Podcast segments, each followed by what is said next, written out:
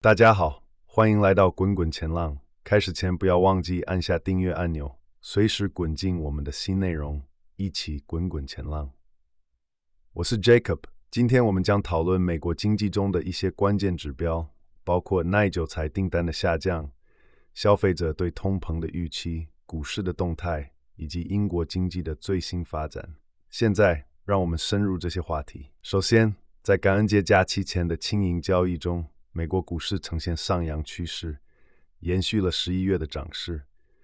消费者对未来一年通膨的预期上升，导致对于美国联邦储备采取鸽派政策的押注出现回吐。标普五百指数和其他主要指数均有小幅上涨。亚马逊在黑色星期五和网络星期一的销售活动前攀升，而微软在 Sam Altman 将其领导 OpenAI 的 s u g e t and Always Go。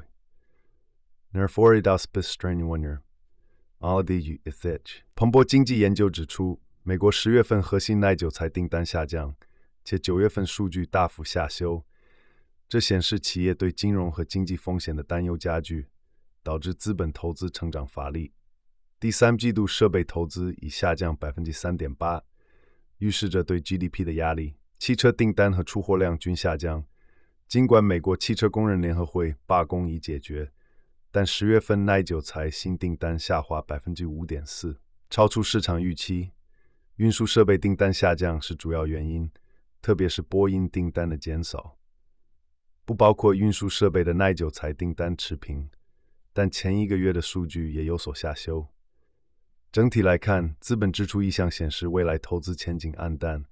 第四季度出货量增幅预计将进一步下降。根据彭博新闻报道。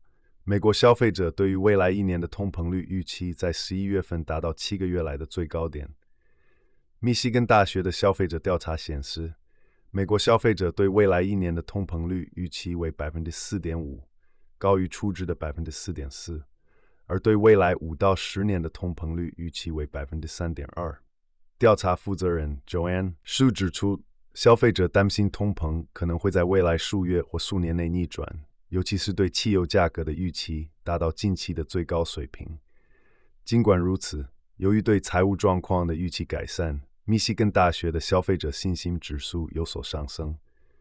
联储会主席鲍威尔表示，虽然消费者的通膨预期对去年的升息决策有重大影响，但目前的通膨预期处于较好水平。联储会会将考虑多种因素来决定十二月的利率政策。最后，我们来看看英国的情况。在英国经济成长预测大幅下调的背景下，财政大臣杰里米·亨特宣布了一系列减税措施，以期在明年大选前改变经济叙事，并与工党区隔。亨特将国民保险税率从百分之十二下调两个百分点，惠及两千七百万人，并将企业投资税收减免永久化，称其为英国现代史上最大的企业减税。然而，智库 Resolution Foundation 认为，这些减税措施无法缓解英国人面对的压力，且可能将问题留给下届政府。此外，英国预算责任办公室的最新经济预测显示，2024年和2025年的经济增长率将远低于先前预期。亨特还表示，将根据九月的较高通膨数据，而非十月的较低数据，来提高福利金。这一决定引起了一些议员的担忧。